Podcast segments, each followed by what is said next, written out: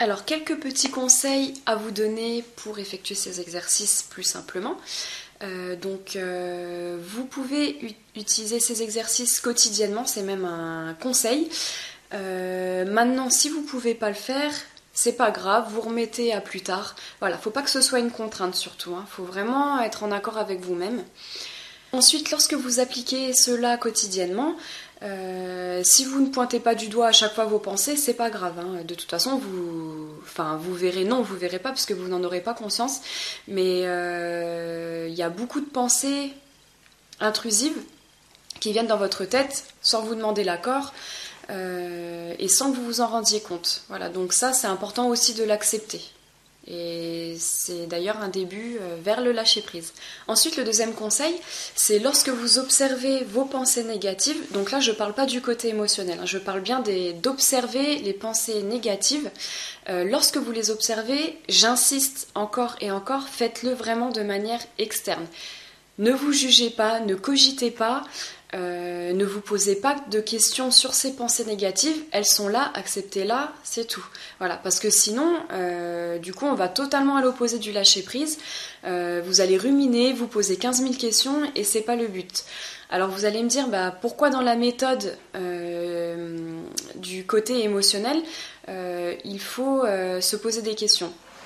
Alors là, si je vous demande de vous poser des questions sur ce côté émotionnel, c'est pour euh, vous aider à l'accepter.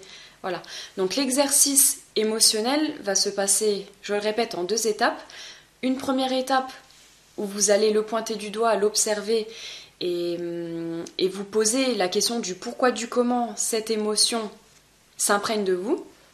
Une fois que cet exercice est réussi et maîtrisé, vous l'oubliez, hein, vous le mettez aux oubliettes et vous passez à l'exercice de lâcher prise qui consiste à observer de manière externe votre émotion.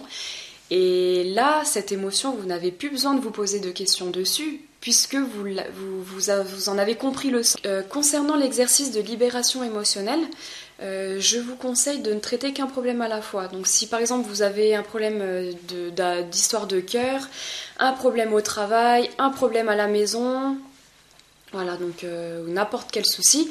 on a tous plusieurs soucis dans notre vie, on peut pas le nier. voilà, donc le côté émotionnel, c'est quand même une charge lourde. Donc c'est beaucoup de travail, ça se fait pas en un coup de baguette magique, un peu comme les pensées négatives qu'on peut évacuer très rapidement. Non, c'est beaucoup plus lourd. Donc euh, voilà, si je peux vous conseiller, c'est de, traiter qu'un problème à la fois. Et une fois que ce problème est réglé, passer à l'autre. Ensuite, un dernier conseil, c'est de ne pas vous décourager, bien entendu. Euh, si les exercices, même très simples, vous n'arrivez pas à les faire, c'est pas grave. Euh, ça peut tout simplement vouloir dire que vous n'êtes pas prêt ou, parce, ou que vous avez besoin tout simplement de, travailler plus que quelqu'un d'autre euh, sur votre mental. Voilà. Peut-être que vous êtes quelqu'un qui ruminait euh, beaucoup, beaucoup, beaucoup. Euh, voilà.